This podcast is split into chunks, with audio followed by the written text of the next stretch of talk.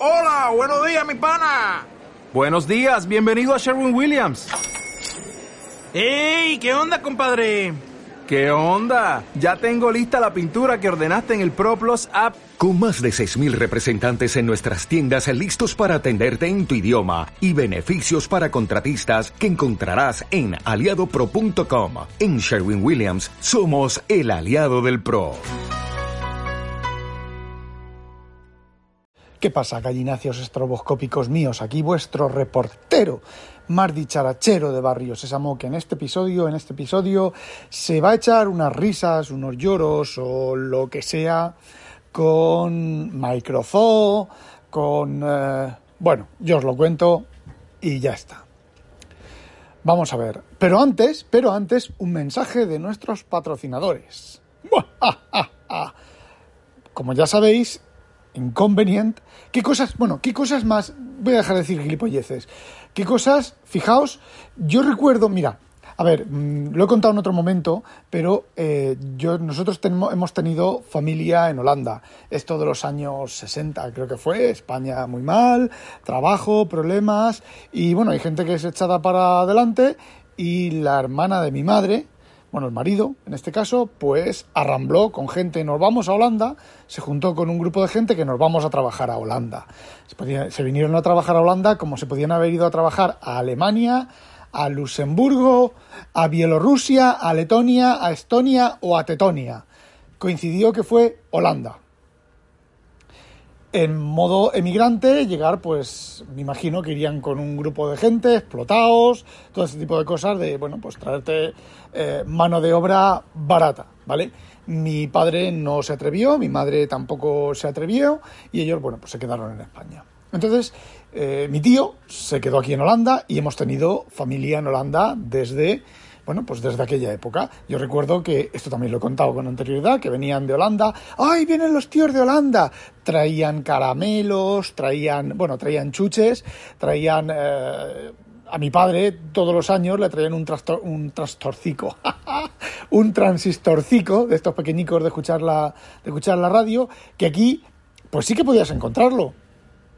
Pero si en, al, digamos, ¿vale? Al equivalente en España aquello te costaba, pues no sé, 50 euros, 100 euros, en Holanda aquello costaba 5 euros, ¿vale? Ahora justo al revés, ahora en, España están mucho más baratas las cosas eh, que en Holanda. Entonces, bueno, pues traían un montón de cosas. Y eh, sus hijos crecieron aquí en Holanda, donde estoy yo ahora, ¿vale? De hecho, donde yo estoy trabajando es una conexión directa e indirecta con una empresa en la que trabajaba uno de sus hijos, pero bueno, el tema no viene a eso. El tema viene a que yo recuerdo a este hijo un gran... Eh, ¿Cómo se dice? Un gran... Ahora no me sale la palabra, joder.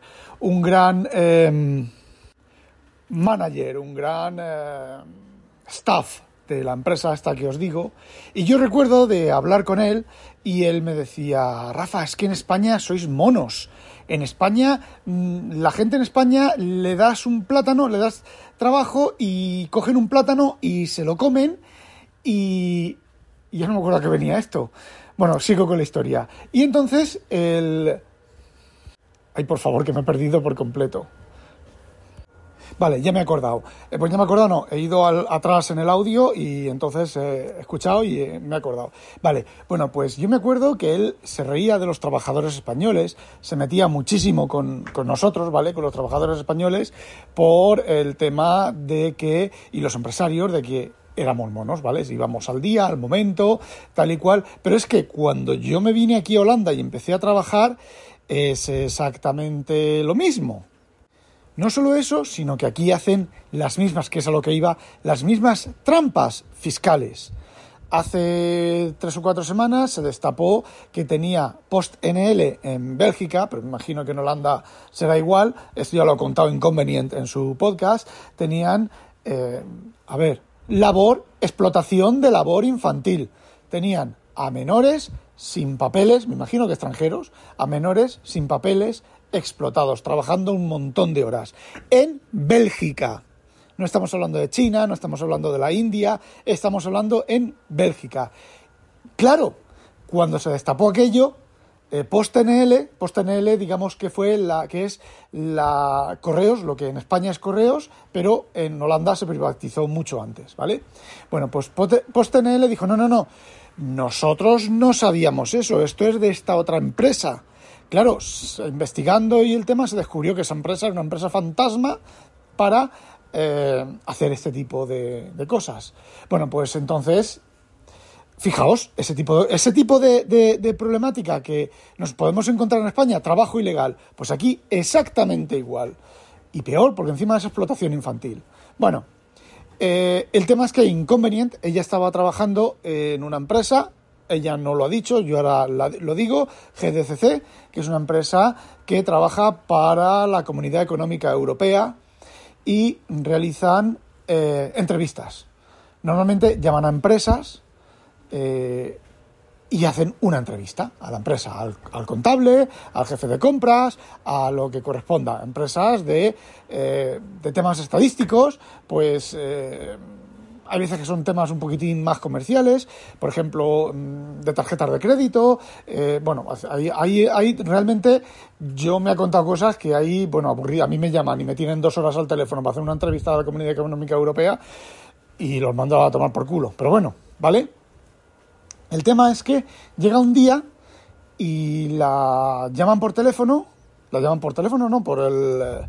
Ellos llaman un Zoom, vale, pero no es Zoom. Eh, lo último, sí, empezaron con Zoom y luego pasaron a Microsoft Teams, por Microsoft Teams y el, el manager y el manager del... no, la manager y el manager de la manager. Y, bueno, pues la tiraron a la calle por Zoom. A ver, ella está trabajando, ella estaba trabajando en casa, ¿vale? Le dijeron que si quería ir a la oficina para hablar con ella, ella dijo que no, que estaba en casa y que no iba a ir a la oficina, si no era imprescindible, y le dijeron, vale, pues da igual, no vengas a la oficina. Luego resulta que nos enteramos que lo que querían que, que fuera a la oficina era para que llevara los cascos, los auriculares que había estado usando, para devolverlos. Unos auriculares que he tenido yo que reparar dos veces, porque no le daban otros. Bueno, pues la tiraron a la calle. ¿Sabéis por qué la tiraron a la calle? Porque se cumplían los tres años trabajando para ellos y la tenían, el contrato por horas lo tenían que hacer contrato eh, continuo, contrato fijo. Pues por eso. Y eh, fijaos, el, mm, decimos de España, ¿vale? Eh, no sé, no sé, ¿vale? Hay muchas más cosas, muchas más historias y muchos más rollos. Yo aquí, bueno, pues las empresas de, con las que yo me muevo, eh, ¿Qué queréis que os diga? Las empresas... Hay mucho tonto dentro de esa empresa, de esas empresas. Yo esta mañana he tenido una reunión con una empresa porque no entendían por qué tenían que enviarnos el número de factura y no el número de transacción. Eh, luego allí nos hemos sentado y si les hemos explicado y entonces parece ser que lo han entendido y parece ser que, bueno, pues lo vamos a, lo van a arreglar, su problema, pero tela, tela, tela marinera que llevamos tres meses con este problema. Y bueno, ya con lo que está durando el podcast, ya ni, ni os hablo de lo que os iba a hablar. Bueno, sí, eh, Paul Turron, Paul Turrot, ¿vale? Ha puesto un, uh, un tuit que dice, eh, si esto no te vuelve a excitar, a excitar, a alterar, eh, estás muerto por dentro y ha puesto una foto de los todos los Windows Phone, ¿vale? Todas las versiones de Windows Phone. Y el Sifon, el Sifon, Sinfonsky, Sinovsky, Sifonsky, por ejemplo, no sé, le ha dicho que es otro de los famosos de Windows Phone y hay gente diciendo que sí, que Windows Phone, que tal, que tal, que patatín, patatán. Y oye, a mí esto me ha comido los putos cojones, me los ha comido, pero me ha dado un, un revolcón y pues yo he respondido, nunca más.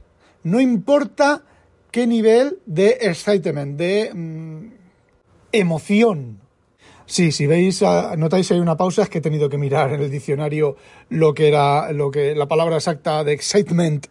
Eh, bueno, no importa qué nivel de emoción, nunca jamás creeré a micro, confiaré en Microsoft en relación a nuevos productos. No hasta después del, hasta al menos después de la décima versión.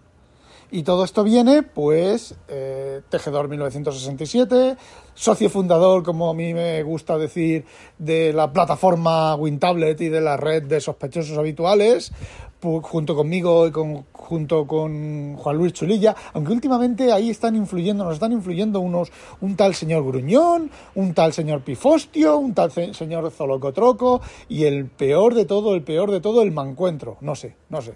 A mí esto, no sé, no, está, no lo tengo yo claro. Bueno, pues se tuvo que, tuvo que pedir disculpas porque él recomendó, pero recomendó encarecidamente la Surface RT, la RT1 y la RT2. Yo tuve la RT2, la sigo teniendo, ojo, está en un cajón. Hace tiempo que no la enciendo, a lo mejor esta tarde la saco y la enciendo. Y bueno, se me ha enganchado al Thread Manuti, que es alguien que conozco, eh, aparte de Twitter lo conozco de más sitios, creo que de algún blog o alguna cosa. Eh, y bueno, hemos estado comentando en el, en el hilo, comentando, bueno, pues las picias de Microsoft y las mierdas que ha traído Microsoft a muchas empresas, porque eh, digamos que cuando nació Windows Phone, Windows Phone fue el causante, fue, Windows Phone fue la respuesta de Microsoft al iPhone muchos años después. De hecho, incluso la primera versión de Windows Phone no tenía copiar y pegar, exactamente igual que la primera versión del iPhone. Yo no sé a qué mente, a qué mente, a qué iluminado de turno, a qué cagamierdas de turno se le ocurriría pensar que sacar el teléfono sin copiar y pegar. A ver, mm, si escucháis ingeniería inversa de una patata, eh, comunicación interproceso, se ha hablado de la comunicación interproceso, se ha hablado de bloqueo interproceso, de muchas cosas. A ver, simplemente hay que definir de una manera de implementar ¿vale? el portapapeles es un memory map, un mapa mapeado, en memoria o un bloque, sí, un mapa mapeado en memoria, perdón, joder, un fichero mapeado en memoria con el, el contenido del portapapeles en el momento en el cual el portapapeles existe. Realmente no sé cómo funciona el, portapapeles en Windows, pero debe de tener un handler, un, un, IDE, un handler, un, eh, ¿cómo se llama? Un, eh, bueno, sí, un handle, eh, que es el mismo handle, y entonces todas las aplicaciones usando ese handle, Win32, perdón, usando ese handle, handle puede consultar el estado del portapapeles y el formato y demás. Bueno, pues qué mente, qué mente estúpida que no saliera eso. Y bueno, el tema está en que Windows CE, Windows Mobile, se utilizaba, aparte de las PDAs y de, bueno, pues las PDAs con pantalla resistiva, si es que Microsoft ya lo tenía, si es que ya lo tenía, tenía el tenía el iPhone. Joder, es que es como el, el, esto de la el Face ID. Microsoft tiene el Face ID desde hace años. Lo que pasa que no ha sabido potenciarlo. A ver, yo abro, yo enciendo mi Surface Pro 8 y aunque la mire de reojo, se me desbloquea. Puede que me reconozca mejor la cara, la Surface Pro 8, y eso viene ocurriendo desde, desde que Microsoft añadió en los teléfonos, en los Windows Phone, viene funcionando desde la primera versión y... Eh, ¿Qué estaba diciendo? De la primera versión funcionando perfecto, pero no han sabido promocionarlo o no han querido saber promocionarlo. Es que no lo entiendo que no sepan promocionarlo. Tiene que ser que no han querido saber. O tienen una panda de jodidos inútiles que, son, pues eso, unos inútiles. Bueno, pues volviendo al tema industrial, había muchas placas, había muchos dispositivos eh, con Windows CE que permitían pues eh, muchos temas industriales, eh, muchos sistemas embebidos, muchos autómatas industriales controlados por Windows CE, no el autómata ejecutando Windows CE, que creo que también había, sino controlar el autómata con Windows CE. A ver, yo he hecho eso, ¿vale? Yo con una PDA, con una PDA en la mano, el ingeniero que estaba haciendo el, el asunto podía controlar la fábrica entera con la PDA. Apretando botoncitos en la PDA, podía controlar la fábrica entera de la PDA por red al autómata. Fijaos qué cosas. Y bueno, yo en la empresa en la que estaba trabajando en aquel momento, pues hacíamos, eh, teníamos varias placas industriales eh, que ejecutaban Windows C. Y a ver, yo, una de las tareas mías era construir las imágenes de Windows C para los clientes. Eh, había un cliente que decía, bueno, pues yo lo quiero sin pantalla, pues ala, sin pantalla. Pues yo lo quiero con esto, pues ala, con esto. Yo quiero con un servidor web, pues ala, un servidor web. Yo quiero un RTC, pues ala, un RTC. Yo quiero que guarde el disco, vale, pues guardando el disco. Yo quiero que no guarde el disco, pues sin guardar el disco. Yo quiero que cada vez se arranque, arranque en el mismo estado, arranca en el mismo estado. Yo quiero que guarde el estado, que guarde el estado. Eh, bueno, combinaciones las que, las que quisieran. Y todo eso lo mataron y dejaron a empresas colgadísimas, que es lo que me ha comentado Manuti. Dejaron a empresas horrorosamente colgadísimas porque no había alternativa. Y no me vengáis con la Raspberry Pi, con los, las placas estas pequeñitas de micro, que ahora no me acuerdo cómo se llaman, porque todo eso es mierda. Eso no son equipos industriales, son equipos para estudiantes, son electrónica para que los estudiantes aprendan a desarrollar sistemas industriales. Porque una PAI para un sistema industrial es una puta mierda pinchada en un palo de en un palo. Porque no es un equipo de características industriales. No está aislado CE, o sea, no está, aunque lleve la marca CE, no está aislado radioeléctricamente. Eh, las SD se revientan cada, cada poco tiempo. Y Windows CE, todo eso estaba súper, súper preparado. ¿Cuántas PDAs, ¿A cuántas PDAs os ha roto a vosotros el disco? De una PDA. Y estamos hablando de las memorias flash de la época de Maricastaña o antes. ¿Ninguna?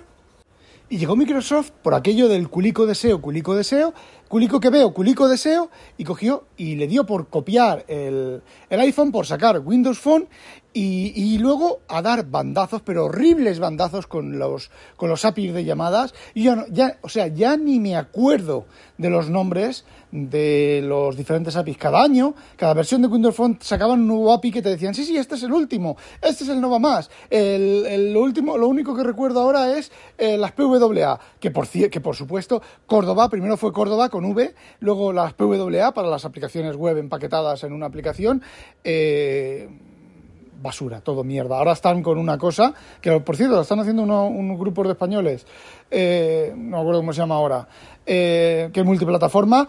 Eh, yo he oído por ahí referencias que la cosa no es no anda muy fina, pero bueno, será hasta la siguiente, entonces nunca más nunca más. Es lo que estamos hablando, el chaval este y yo, que nunca más. Ellos confiaron en la HoloLens, ellos confiaron en el Kinect, yo ya ahí ya no tuve ningún tipo de, no tuve proyectos para eso. Eh, nunca más, nunca más. Pero es que dejó Microsoft a la industria, la dejó con el culo pelado. Y entonces, pues bien, sí, las nubes perfectas, las nubes eh, nubosas súper bien, pero la puta realidad es que jodió a muchísimas empresas. Y como estoy diciendo yo, muchas empresas, Microsoft nunca más, nunca más para el sector industrial.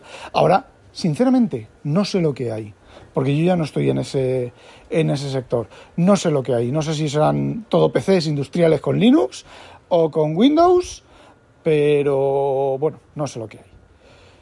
Y bueno, eso era lo que quería contaros. No olvidéis, sospechosos, habitualizaros. Hola, Gloria Harker. Hola. Gloria Harker. ¡Chúpate esa penny! Ale, no olvidéis sospechosos habitualizaros. ¡A demonio!